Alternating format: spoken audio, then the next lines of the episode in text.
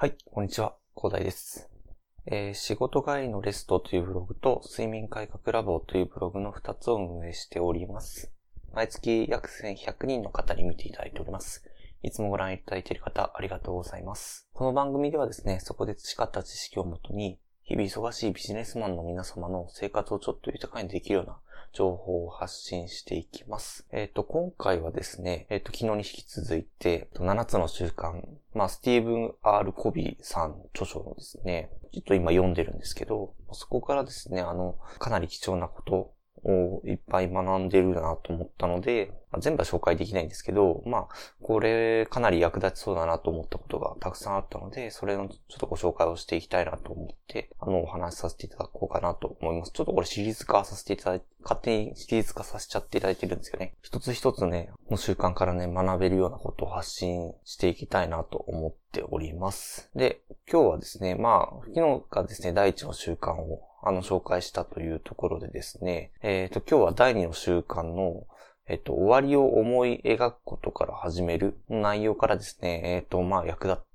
役に立そうだなと感じたことを、あの、ご紹介させていただければなと思ってます。で、ツイッターで私、こんなことを書きましたね。えっ、と、7つの習慣の本の第2の習慣までで貴重なことということで、第1の習慣で主体的になったことで責任を自覚できると。その上で第2の習慣で自身の目標と役割を特定し、自身のミッションステートメント、憲法のような意味合いですね、を定め、終わりを思い描くことから始めることができ、効果的に生きるパラダイムを得るということで、あの、つぶやかせていただいてます。で、どう、これどういうことかっていう話なんですけども、その、まあ、自身のミッションステートメントっていうのが、まあ、自分の中の原則と言いますか、約束事と言いますか。例えばですね、私だとですね、私は人の違いを理解するとかですね、えっ、と、自己犠牲を惜しまないっていうのが、そのまあ自分の時間、努力を、まあ、すると。あとですね、えーなんとか皆さんにいろんなことを発信していきたいというところでですね、ちょっといろいろ原則、えっと、ちょっと作ってはみたんですけど、これを、えっと、定めることでですね、あらゆる物事でですね、振り回されないで生きていけるようになるっていうお話なんですよね。その、まあ、皆さんいろんな中心があると思います。あの、いろいろ紹介されてたんですけど、まあ、例えば家族を、まあ、中心に考えている方とか、あと仕事を、まあ、中心に考える方だったりとか、お金中心で考えている人とか、まあ、いろんな方がいらっしゃるかなと。と私もですね、結構いろんなことで考えてるんですけれども、何がいけないのかという話なんですけど、まあ、いけないことっていうわけでもないんですけれども、ただ、あの、あんまりいろん、ちょっと一方向に偏りすぎると、あの、偏った判断になってしまうというところが、あちょっと困ったところなんですよね。例えばですね、家族中心に考えすぎるという話になると、あの、まあ、ライブの、えっ、と、行く予定があるとすると。で、あの、仕事は、まあ、今日残業したくないなっていう話があったりするかもしれないんですけど、ただ、あの、就業間際にですね、上司にですね、呼び出されてね、今日、ちょっと明日の会議までにこれ作ってほしいから残業してくれというお話をされたときに、明らかにその仕事をやらないと、まあ、いろいろ、いろんな人が困るわけですよね。ちょっとその人にしかできないことが、だったりするとですね。で、ただ、あの、まあ、家族中心に据えて考えちゃってる人っていうのは、あの、今日はちょっと用事あるんで、みたいな感じで、家族の方に行ってしまうと。で、逆にですね、この仕事中心に考えすぎてしまうと、全くその残業してくれと言われた時にですね、全く家族に何も相談せずにですね、わかりましたみたいなことで、あの、判断してしまうと。で、今度はあの、家族をあまりにもちょっと、ないがしろにしてるというか、あの、電話してぐらいしてあげればいいのにと。ただ本人は仕事中心に考えてるから、まあ分かってくれるだろうと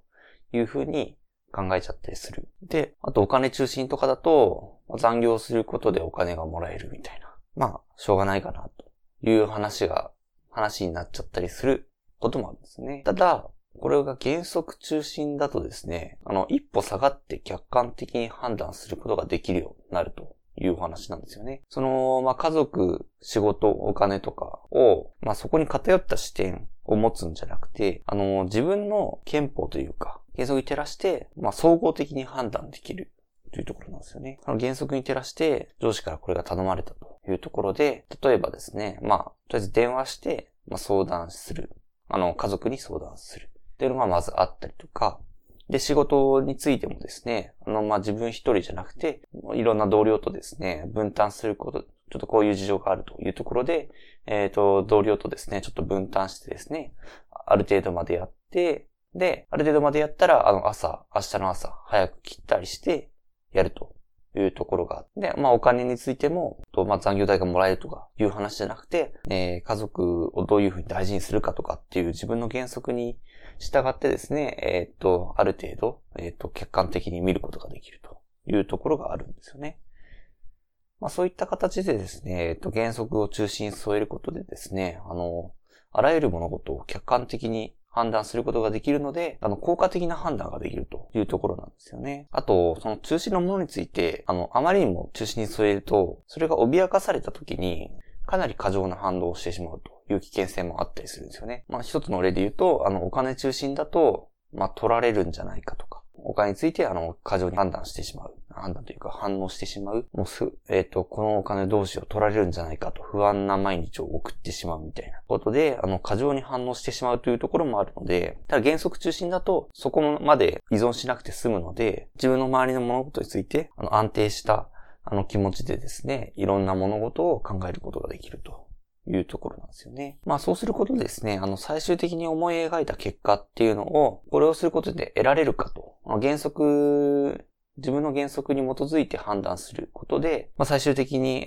効果的な結果が得られるかっていうのを判断することができるので、終わりを思い描くとか、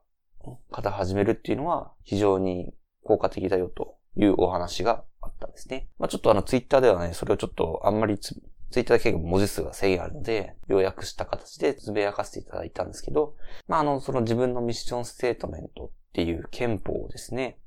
あの、設定することでですね、あの、あらゆる物事を、えっ、ー、と、正しく判断ができる。で、正しく自分の気持ちをコントロールできるというところで、あ、これは重要だなと、あの、貴重な内容だなと思ったので、ご紹介させていただきたいなと思って、えー、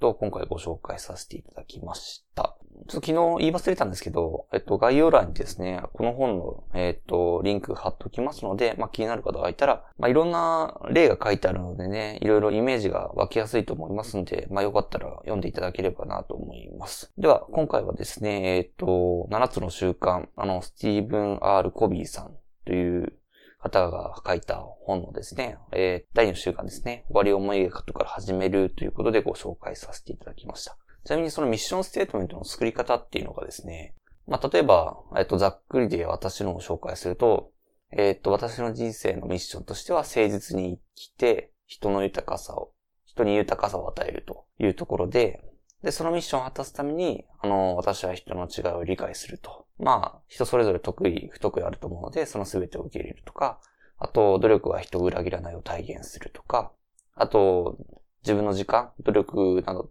ですね、あの、捧げられるものを、まあ、全て捧げるとか、っていうのを、まあ、ミッションを果たすために必要だと、私はちょっと定義してて、で、そのミッションを達成するために、えっと、まあ、私の役割としては、まあ、夫であったりとか、まあ、あの、父親、母親の息子であったりとか、あのまあ、発信者、今ちょっとラジオで発信させていただいてるんですけど、発信者とか、あと会社での役割とか、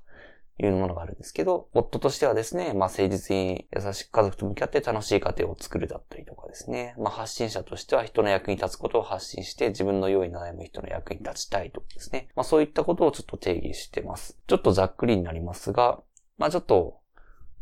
とりあえず簡単でもいいので、あのミッションステートメントを作っていったら、大まかな指針っていうのが立てられると思うので、もっとちょっと、こま、ちゃんと作りたいよっていう方は、あの本を読んでいただければ、詳しく書いてあるのでね、いいかなと思います。例とかもあるので、すごくわかりやすいので、おすすめです。では、今回はこんな感じで終わりにしたいと思います。えー、それでは、今日も良い一日をお過ごしください。それでは。